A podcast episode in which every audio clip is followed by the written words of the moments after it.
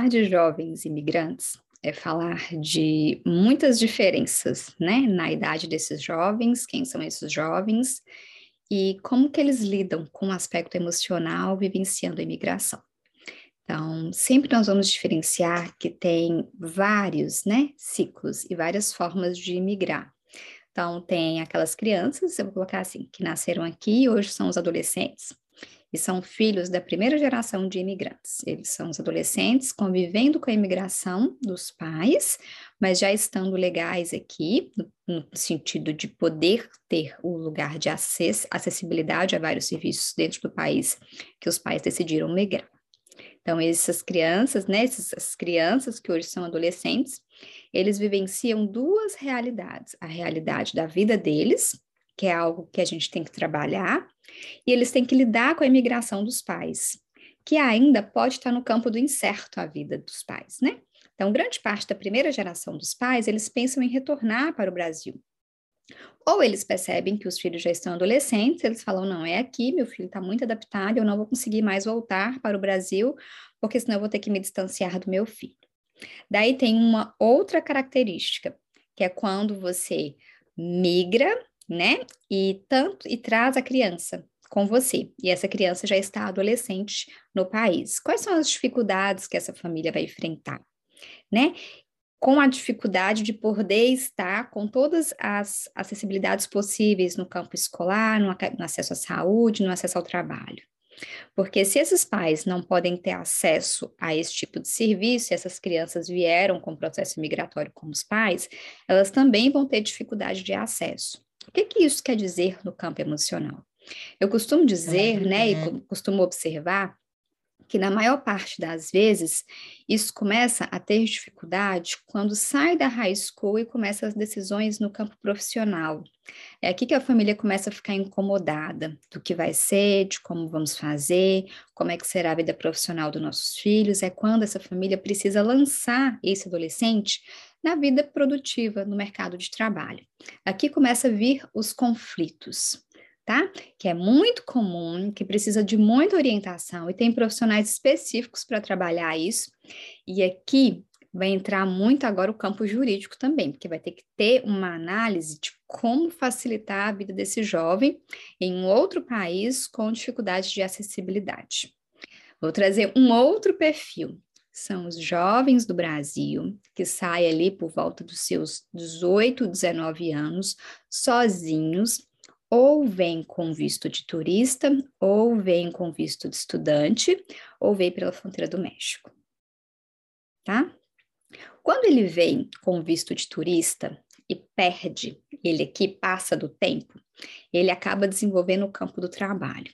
E é, tem um conflito de geração, né? Quando eles vêm, esses jovens chegam no país para trabalhar e vão se relacionar com a geração anterior. Então, vai ter um conflito de geração na forma de trabalhar, no que costumeiramente fala no comprometimento, no empenho. Uma geração olha para outra e fala assim: hum, não sei quem é você que está chegando.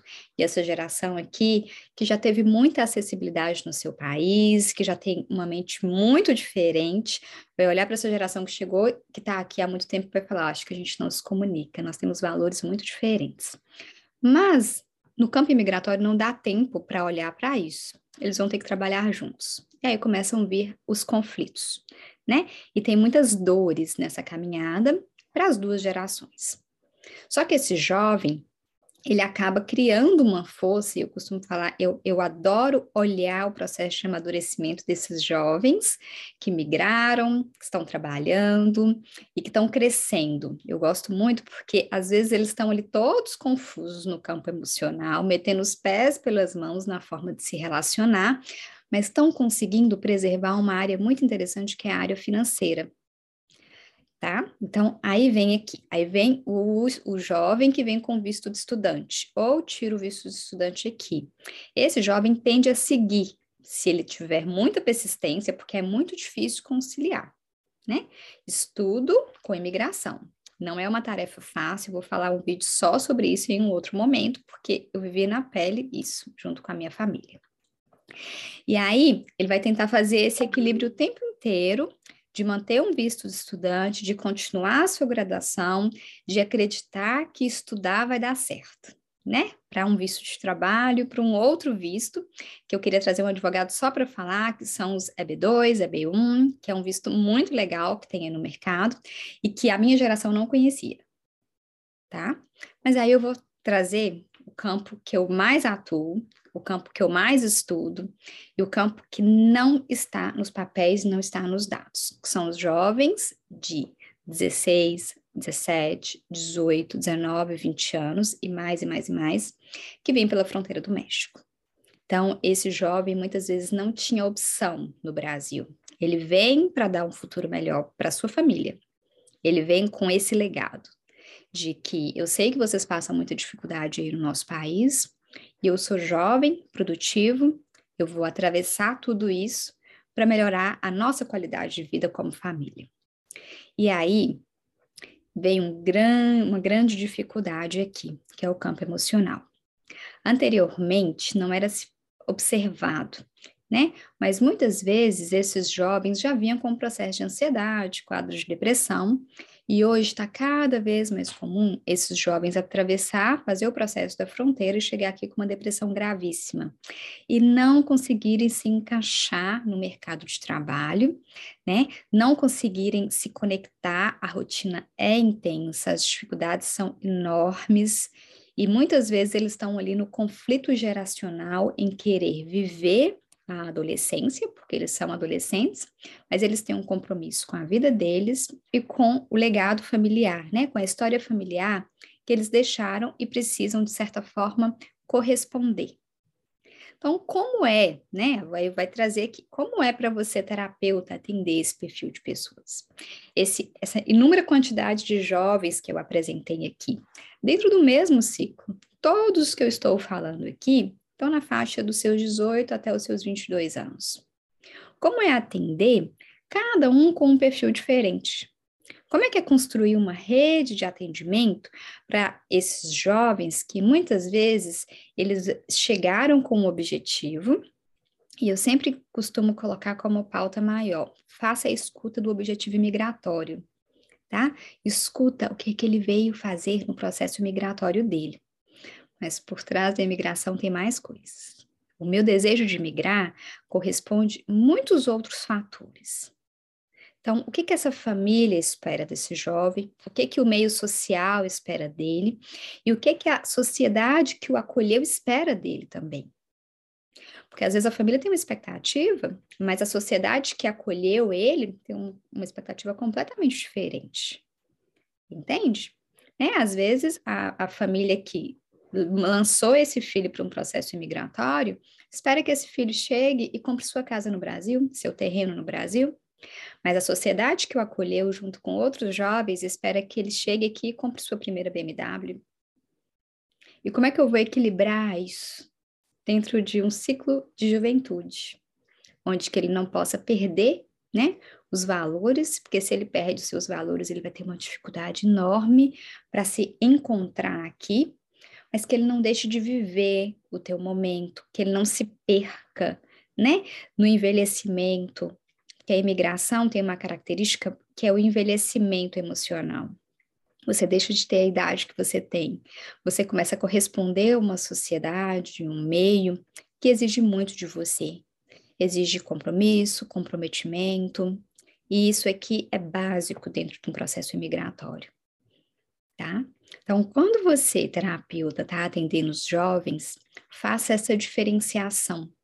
Só que tem estudo para cada área que eu falei, tem escuta para cada área que eu falei. Muitas vezes não vai ter, né? Eu costumo falar assim, não vai ter um estudo pronto com brasileiros, que essa aqui é a minha meta, criar estudo só para brasileiros. Mas vai ter de porto-riquenhos, vão ter de canadenses, vai, vão ter de europeus fazendo esse processo, né? Então, geralmente a gente pesquisa mais os, os países da América Central e da América do Sul, para corresponder uma pesquisa que seria mais ou menos parecida com a de nós brasileiros. Mas, quando você for atender, pega uma supervisão com terapeutas que já têm experiência nessa área. Eu acho que atender imigrante é necessário que o terapeuta também cuide do seu processo de escuta, da supervisão, de ampliar o seu olhar, porque o cliente ele vem com uma queixa muito pontual. Só que eu não posso deixar essa queixa pontual, não posso ampliar demais, porque ele vai sair do processo terapêutico. Então, a terapia no exterior vem basicamente ampliar para vocês, terapeutas, e eu costumo dizer assim: eu venho falar, informar, dar voz à vivência de cada um. Muitas vezes, muitos vão se identificar com o que eu estou passando aqui. Poxa, eu estou aqui, eu vivo com meu filho, eu estou conquistando as coisas no Brasil, mas agora meu filho quer entrar na faculdade, ele não pode. Ele não pode, ele pode entrar na faculdade, né? Ele às vezes não vai conseguir uma bolsa, mas é a preocupação maior não é nem entrar na faculdade, porque aqui nos Estados Unidos tem uma questão de acessibilidade, não vão fechar as portas. A dificuldade, preocupação dos pais é quando for lançar no mercado de trabalho. Entendem? É, é o pós, né? Então a gente vai viver nessa ansiedade e o filho nem iniciou ainda a faculdade, porque muita coisa pode acontecer nessa caminhada. Muita coisa pode acontecer na caminhada de 5, 6 anos, dependendo do curso que o adolescente escolher. Mas eu preciso ter persistência. E o que costumeiramente acontece é esses adolescentes continuarem seguindo o trabalho dos pais. Rayane, tudo bem com isso? Tudo bem, né? Se você está feliz, se você se sente bem, porque financeiramente, muitos trabalhos, né? Muitas pessoas falam assim: ah, eu ganho mais que uma pessoa que estudou muito. Sim, não tem problema ganhar mais. O problema é ficar insatisfeito, né? Reclamar dia e noite do que você faz. Esse aqui é a grande dificuldade. Mas se você vai, tá feliz com o que você está ganhando, tá satisfeito com o trabalho que tu está fazendo, ok, não tem que mexer nessa área aqui. Muitas vezes a gente fica tentando realocar pessoas, né? Ah, a pessoa trabalha na faxina, na construção, eu fico tentando realocar ela. Às vezes não tem necessidade alguma de recolocação.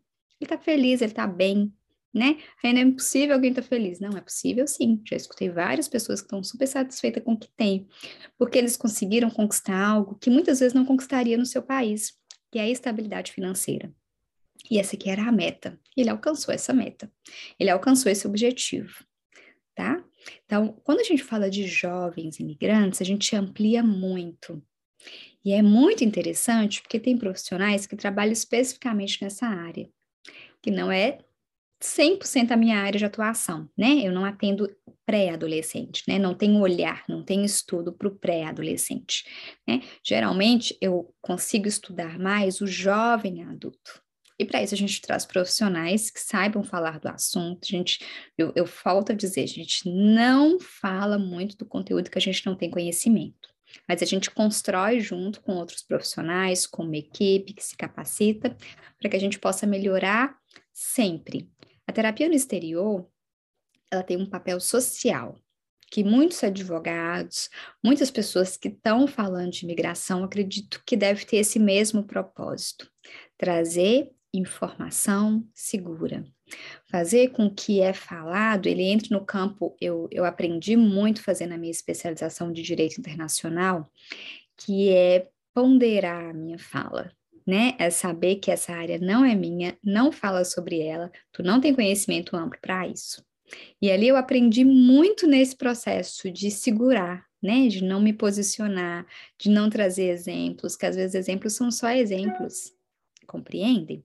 Então, aqui, tanto para você profissional, quanto para você imigrante, esse é um lugar de construção, de entrega de informação, mas de uma informação que dá voz à tua vivência do dia a dia. Eu espero que vocês se sintam acolhidos para que nós possamos construir um conteúdo cada dia mais, com mais envolvimento, mais construção e mais crescimento.